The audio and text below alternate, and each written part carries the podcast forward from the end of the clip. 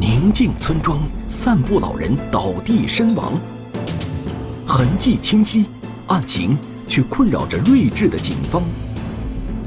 倒查监控，究竟谁才是肇事真凶？一条奇怪的划痕，又隐藏着什么样的真相？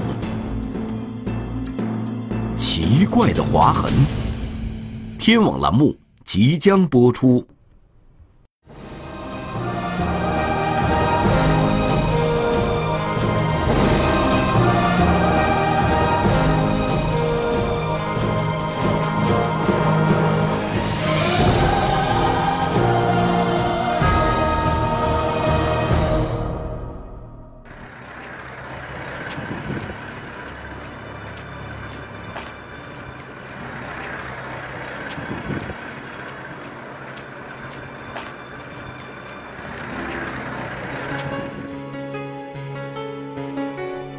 陆明浩和王志国是河北省承德市的两位交通警察。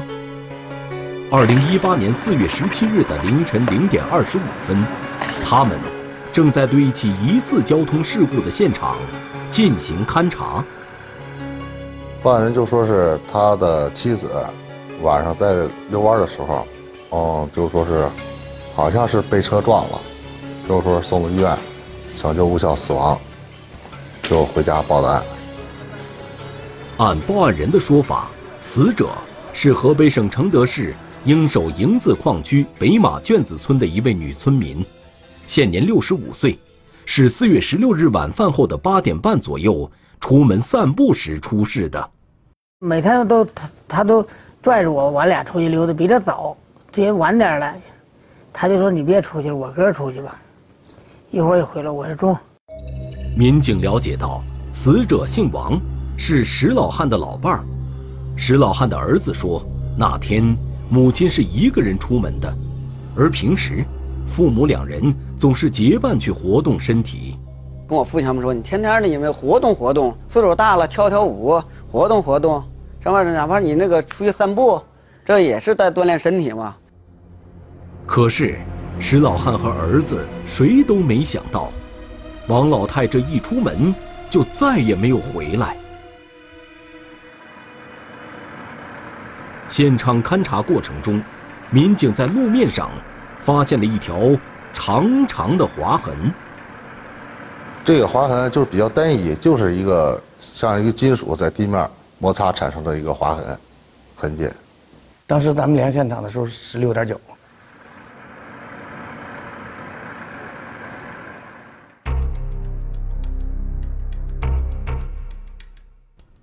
在划痕的一端，民警还发现了一滩呕吐物。据死者的儿子小石回忆，母亲就是在这里被发现并送往医院的。我从营子回来的时候，灯光比较暗，看不清，以为是别的东西，但可以看见是只露个脚。当时，小石正从外面往家里赶，见到有人出事了，他并没有多想。我因为我自己，我我假如我别人的话，我自己去扶我也扶不动。我我想回来就是找我父亲一块说是谁家的人或者别人，我就跟一块搭把手给他弄回去，或者是通知家属。回到家后，当他看到只有父亲自己在家时，他猛然一震。我那时候外边躺的是不是我妈呀？赶紧领我爸我俩就上那去，到现场一看，正是我妈，躺那儿了。喊也不念声，问问也没人，就有就那有口气儿。我们也不大清楚这个什么事，然后就看着有有呕吐物，也就没有多没多想。由于王老太几年前得过一次脑梗，父子俩第一时间以为是旧病复发了，没多想就救起王老太，送到了医院。做完做完 CT，大夫就说呀，说这这这这人呢不行了，就是大脑出血了。他就说脑出血，我说那开颅做开颅手术，他说那开不了，我说那我就转院吧，我想上咱们北京医院，或是在在哪儿的。他说你根本就到不了医院，这人就没就已经。根据这样的现实情况，父子二人放弃了转院的打算，便把王老太拉回了家。当晚十一点，王老太在家中去世。直到这时，父子二人才慢慢缓过神来，觉得有些不对劲儿。父亲石老汉首先回忆起了医院里的一幕，就是大脑出血了，把这儿撞坏了，太阳穴这儿撞个大包，撞个大青包。如果是老伴儿旧病复发，犯了脑梗，医生为什么会说头部被撞伤了呢？紧接着，儿子小石又想起了一些细节。监院它有担架嘛上，啊，担担架的时候呢，一看那衣服是撕坏的，从袖口这儿呢一直到下边这儿，整个全全部撕开了，而且脚上还有伤。显然，如果母亲是突发脑梗，也不会撕坏衣服。发生这种情况，只能说明母亲的死，除了他们以为的脑梗，还另有原因。他说我就我就我就赶紧就打那个报的幺幺零。把这衣服收好了啊！啊，把这衣服留好了，装那里。啊，我们到到他家前，他已经把这个死者装老衣服都穿上了。哪也没说啥，就就就是。通过家属描述和查看小石的行车记录仪，王老太当晚出门的时间是八点半左右，儿子小石回家的时间是九点十七分，由此可以推断，王老太就是在这个时间段内出事的。因为急于送医救人，等到十七日零时左右，家属才报了警，因而交警到达时，已经是事发后的三个多小时了。就就这么躺着呢，这这这就这么躺着，脚在这儿呢，就就就全在这儿。事发现场已经遭到了破坏。通过勘查，出事后死者没有出血，只留下了一滩呕吐物。民警既没有发现刹车痕迹，也没有找到碰撞形成的碎片和痕迹，仅在路面上发现了一条长十六点九米的划痕。可看到的东西就是呕吐物和划痕，但是这个划痕和呕吐物之间有没有关系，也没有一个确定的证据能证明他俩有这个什么什么关系。现场一一没有落土，二没有油迹，三呢也没有就是说遗留下的任何的散落物，所以说这现场看呢就是应该是被人处理过的现场，肯定就是说是这个肇肇事人把这个车的车上遗留的物物品肯定是当时在现场给捡走了。民警查看四周，在村庄中没有找到任何监控探头，夜深人静，也很难找到目击者。那么，留在现场的这条长长的划痕，又是怎么出现的呢？宁静村庄散步老人突然身亡，痕迹清晰，案情却困扰着睿智的警方。家属怀疑的渣土车究竟有没有肇事？接受核查的司机是与之无关，还是故作镇静？奇怪的划痕，天网栏目正在播出。一上班，陆明浩和王志国便向同事们介绍了凌晨勘察现场的情况。虽然目前还不能确定王老太出事的原因，但从她身受外伤的情况来看，基本可以排除她自己跌倒的可能。结合路面上那条十六点九米的划痕，大家认为这是一起交通事故的可能性很大。由于是夜间发案，现场勘查和摸排走访有待进一步展开。陆明浩决定再到案发现场去看看。这个案子呀，目前掌握的情况看，一无监控，二无目击者，这个地方又面临着拆迁，呃，居民搬的都差不多了，没有几个在那住的，线索也非常少。案发现场处于村庄的主干道上。陆明浩与侦查员在距离案发现场的三公里以外，在从幺幺二国道进村的路口这里，找到了一个监控探头。从远端去掌握，看看有没有那个时间段在这个地方经过的所有车辆，不光是汽车，包括能用车，还有三轮车这一块儿，我们从这个外围入手。此外，由于白天光线充足，陆明浩对事故现场进行了又一次细致勘查。希望能够获得新的线索。服务现场也是没有什么太大的发现，就是现场还是那条十六米九的一个划痕，边上呕吐物，并没有其他的痕迹。陆明浩一直在思考：假设这里发生了交通事故，这条十六点九米的划痕到底是什么车留下的，又是怎么留下的呢？侦查员走访了周边的群众，虽然没有找到目击者，却听到有村民反映，出事的十六日当晚，村头一处拆迁工地仍在作业，有几辆渣土车来回穿梭村庄主干道，运送建筑垃圾。他们听到了大车过减速带产生的震动声。此时，石家。正在料理王老太的后事，亲属们也在议论，怀疑是昨晚作业的渣土车撞了王老太。绝对就是土毛车，没没有别人车。要往出完事他们就不拉了，跑不了他们。完事他们就不拉了。平时他们拉到几点呢？平时没拉，就昨天天天没拉，就昨天晚上他们拉来来拉。因为家属必定给提供的这个说这个公大车，咱也不排除说是大车给造成这个伤害。之后，咱们也是跟这工地取得联系，就是联系这几个大车，就是咱们看一下吧，就是排查一下。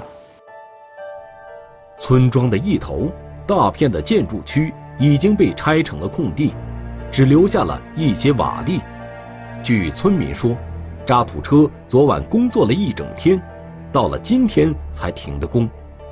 距那个现场中心呀，大约不到五百米的一个地方，他们正在拆迁。当天晚上在那干活应该是五辆大车。通过调取进村路口的监控，民警很快确认了事发当晚路过现场的渣土车。我们通过调监控，调天网那个监控，得知的这个大货车的号牌然后再通过这号牌联系大货车司机。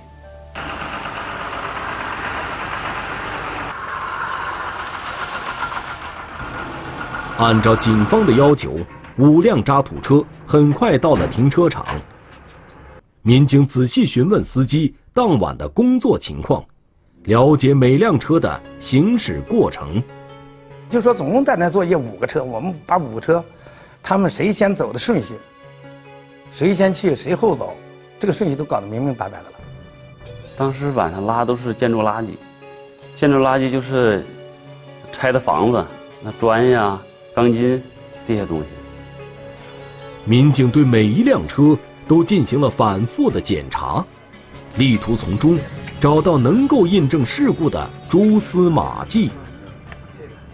如果有车的话，那么车跟人接触以后，一定要在车上留下痕迹。民警根据王老太的身高和她受伤的部位推测。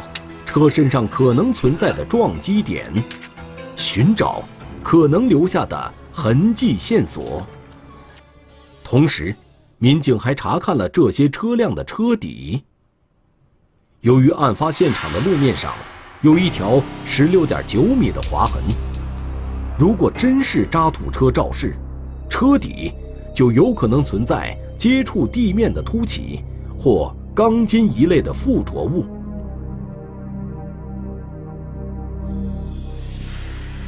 可是，经过检查，民警既没有在这些车身上找到撞击后留下的痕迹，也没有在车底找到任何附着物。难道那条十六点九米的划痕与这些渣土车无关吗？我第一分析啊，我就说建筑垃圾里头有钢筋，没准没准一过那个地方，他那个车啊，一过那个地方，它有减速带，高低不平，它可能啊装的那个东西啊没装利索，可能钢筋在地上滑了，这个这个一滑形成的。可是，很快办案民警就排除了这种可能性。那么为什么就留下十六点九呢？那么那一块儿他就是让那司机给收起来了，还是他就是通过什么什么什么原因他就不滑了呢？这个事儿又严格的说，这个事儿又把我们自己给迷住了。民警分析，如果划痕是没有装好的建筑钢筋划出的，就不仅仅会出现在事发现场，同样会出现在运输途中。可是，沿途排查的民警并没有发现这样的痕迹，而且渣土车的车厢较高，也很厚实，垂下废旧钢筋的可能性很小。而且，渣土车司机在接受民警的询问时，每个人都显得轻松从容，并没有表现出任何异常。他们都表示与这起事故无关。这条十六点九米的划痕，像是困扰办案民警的一道难题。显然，如果要排除渣土车肇事的嫌疑，民警需要更有说服力的证据。宁静村庄散步老人倒地身亡，十六点九米的划痕是线索还是迷雾？法医尸检能否修正侦查的方向？继续追查，渣土车司机究竟目睹了什么样的真相？奇怪的划痕，天网栏目正在播出。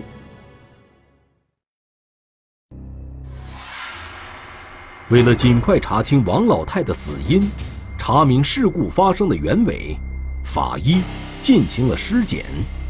呃，身上只有三处明显的损伤痕，一个是眼眶周围，一个是呃左上臂外侧，还有一个左下肢、左小腿外侧，有三处明显的伤痕，那个表皮剥脱。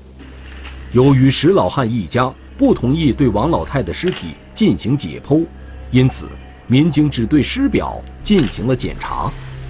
即便如此，通过观察两处伤痕。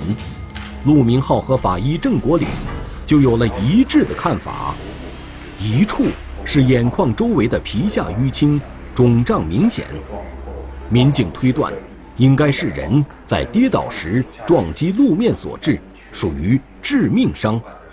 另一处在左上臂后外侧，表皮脱落，皮下出血，民警推断这处伤痕应该是受到车辆撞击的位置。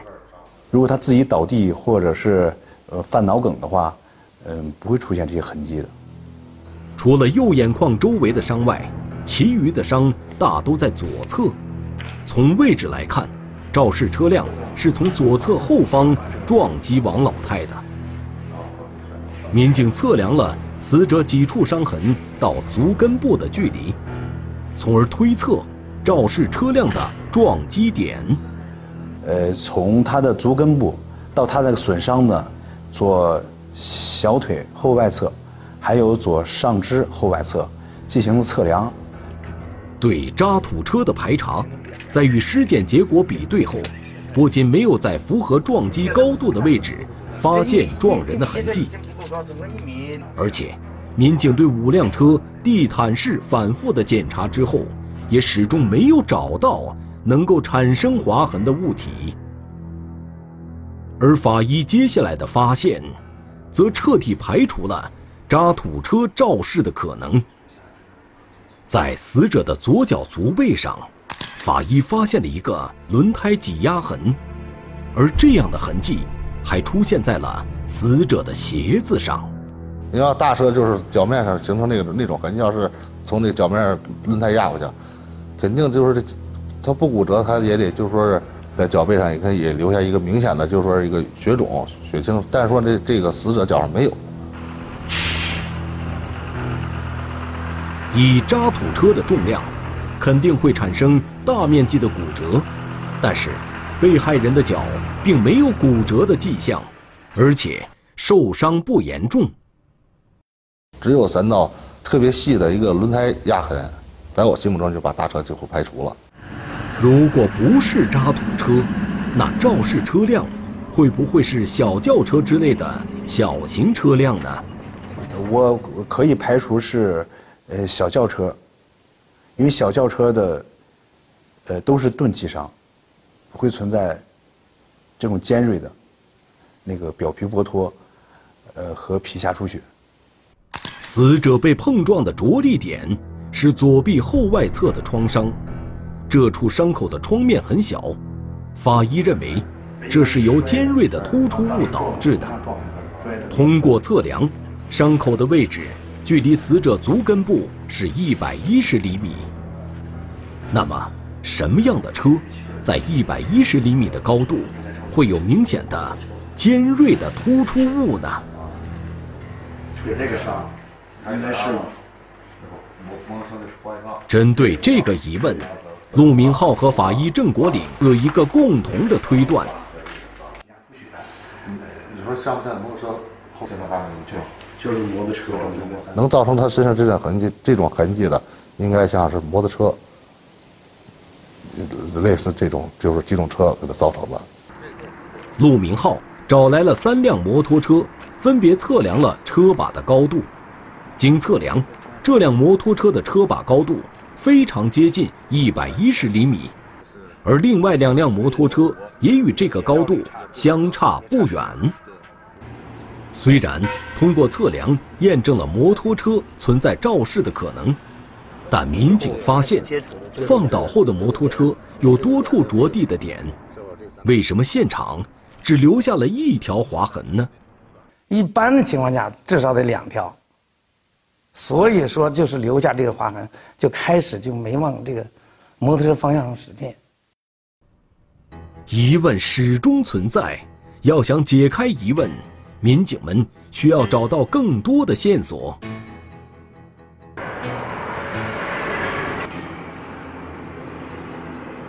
案发当晚，五辆渣土车一直在村庄主干道上来回行驶，五名司机中。会不会有人看到了事件发生的过程呢？大概是九点多钟吧，我拉最后一趟，我空车返回去，我看着道边那儿躺个人，我一看那个人躺咕冻着呢，你说这事儿黑灯瞎火，这你这玩意儿你碰，你费嫌疑不是？就过去了。当晚，两名司机分别看到了王老太，可是他们只看到了倒地后的王老太的情况。并没有看到事故发生的全过程。询问当事人前就是那几个大车司机前我们侧重点问问，就是说在这个他们装车那个时间段，发没发现没发现有摩托车经过？呃，我车头朝头朝头朝东，靠左边拉着，到他走走这边拉装车，就看着个摩托车过去，这么，就看着个摩托，贼齐那看不着黑灯瞎火的那个。因为时间点也吻合，九点多钟，有倒地的人。有看了的摩托车，那么我们就马上意识到这个划痕是不是跟摩托车有关系？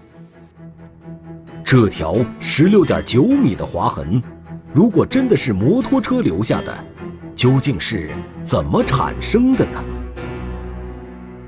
距离案发地三公里的路口，虽然早就调取了这里的监控视频，但前期排查主要精力并没有放在摩托车上。于是，王志国再一次查看了这个卡口的监控视频，目标就是摩托车。他们很快就有了新的发现。监控视频显示，十六日晚有两辆摩托车从幺幺二国道转到了进村的公路上。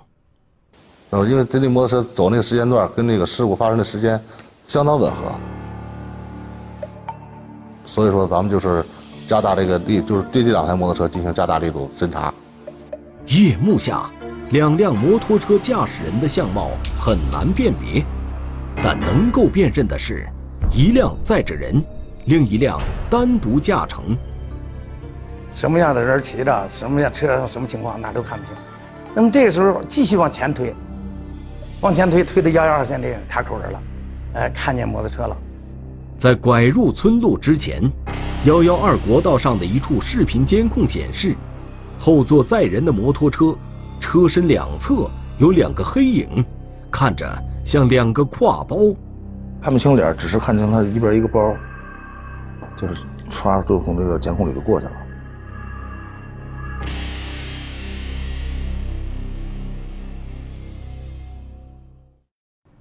宁静村庄，散步老人倒地身亡。两台摩托，哪辆车经过了案发现场？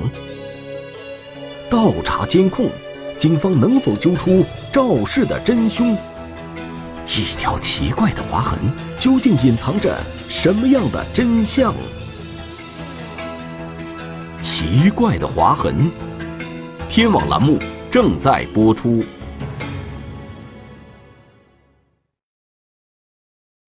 民警利用后座人员挎包这一明显的特征，查找这两辆摩托车的来路。如果说没有这个挎包的这个东西，那这么多摩托车查起来也很难。摩托车后座上的人带着挎包，行驶速度也不快，不像是从十八公里外的兴隆县来的。民警判断，摩托车的起点。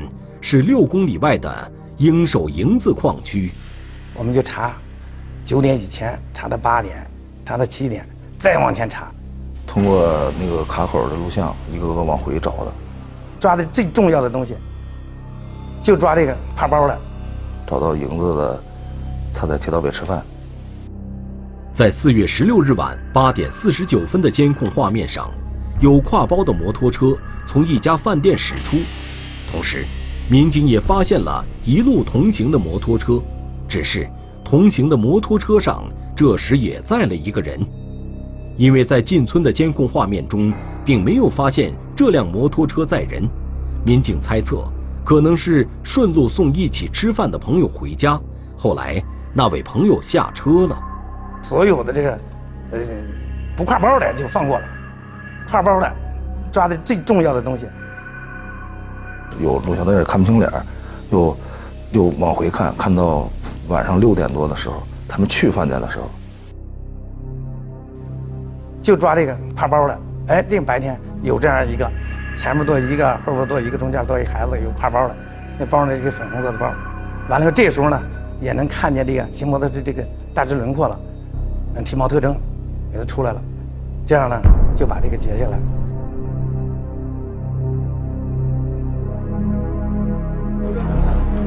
民警发现带挎包的摩托车上是一家三口，经过附近村民辨认，这是北马圈子村的高某一家。他们家在他们家在哪住？就在前面这儿住。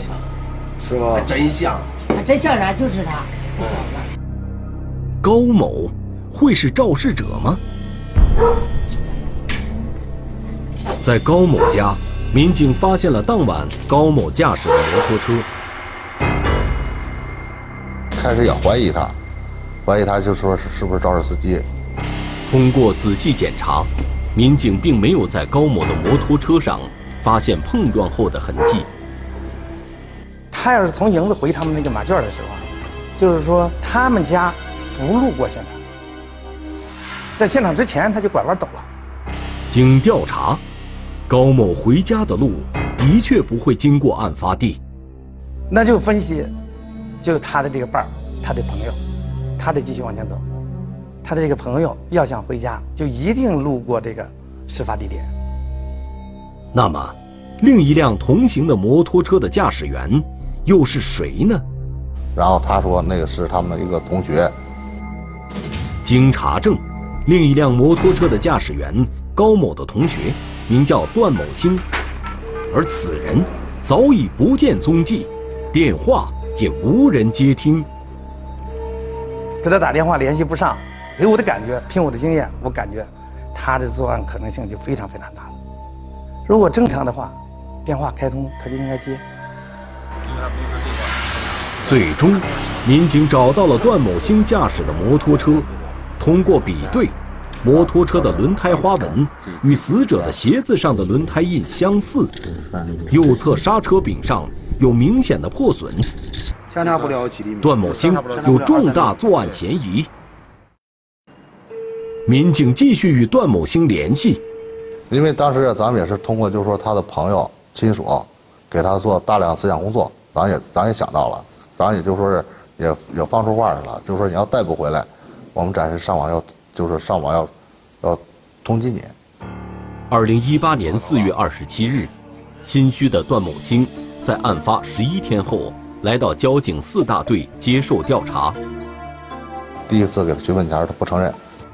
段某兴虽然来到了四大队，但他并没有主动投案，而是心存侥幸，想探一探民警的虚实。可是，自作聪明的段某兴并没有料到，民警的前期工作做得已经非常扎实。他身上一定有伤，因为他摩托车能划出十厘米九，他本人在路面上一定有摔伤的地方。咱们找他见他那前，他这个伤还没好呢。挺明显的呢。至此，段某兴已很难抵赖。经过一段时间的思想斗争，承认了自己肇事逃逸的事实。据段某兴供认，出事前，他与同学在饭店聚餐时，曾经喝了两杯酒。不精神，就是感觉心里老是想睡觉似的。我又喝了两杯白酒。警方很快查清了事件的经过。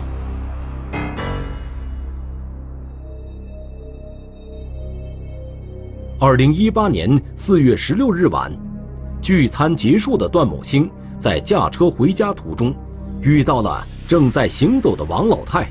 由于反应不及时，右手把刮到了王老太，致王老太倒地重伤。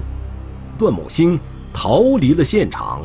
地下那个十厘米九划痕，应该是他这个摩托车那个变速档前端与地面摩擦的那个形成的这划痕，因为他那个变速档已经弯曲了，向向后大幅度弯曲。事故发生时，车身瞬间倾倒，致使变速档杆触地，这才形成了那条十六点九米的划痕。因为摩托车没有完全倒地，所以现场没留下更多的痕迹。而警方进一步查证获知，不仅段某兴的摩托车没有办理任何手续，属于无牌照的黑车，而且段某兴本人也没有取得摩托车驾驶证，属于无证驾驶。骑摩托车就当自行车了，所以说呢，他这种安全意识几乎是没有。坚决不允许无牌无证的车上路行驶，哪怕是在乡村公路。这滩呕吐物是王老太生前留下的，在她最需要救助的时候，段某兴却逃离了现场。如果他发生交通事故以后，呃，积极的抢救伤者，有可能不会导致于死亡。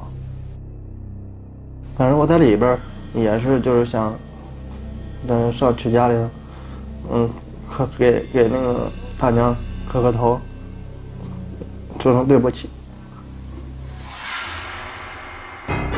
出现交通事故并不可怕，关键是对这交通事故如何处理，是积极救助伤员，还是选择逃逸？如果逃逸，按照法律规定，基本上要负主要责任以上，或者全部责任。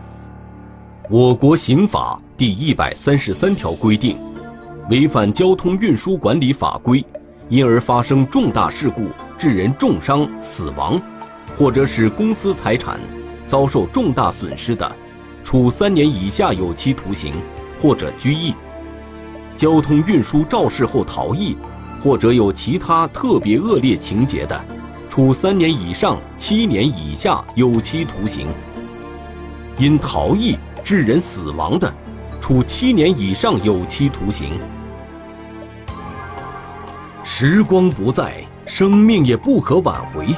警方提醒广大摩托车驾驶者。一定要在健康清醒的状态下，合法合规驾驶手续齐全的摩托车。这样做，无论对自己、对他人、对社会，都是负责任的体现。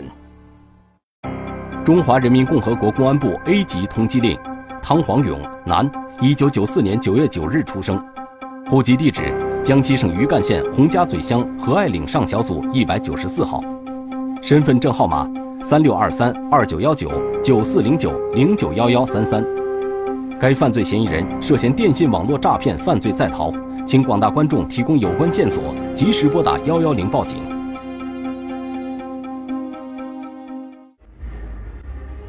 城中村惊现裸尸，被害人丈夫为何含糊其辞？工地门卫突然返乡，是畏罪潜逃，还是另有隐情？被害人行踪诡异，突然出现的黑色轿车，又会带他去向哪里呢？鹰眼栏目近期播出。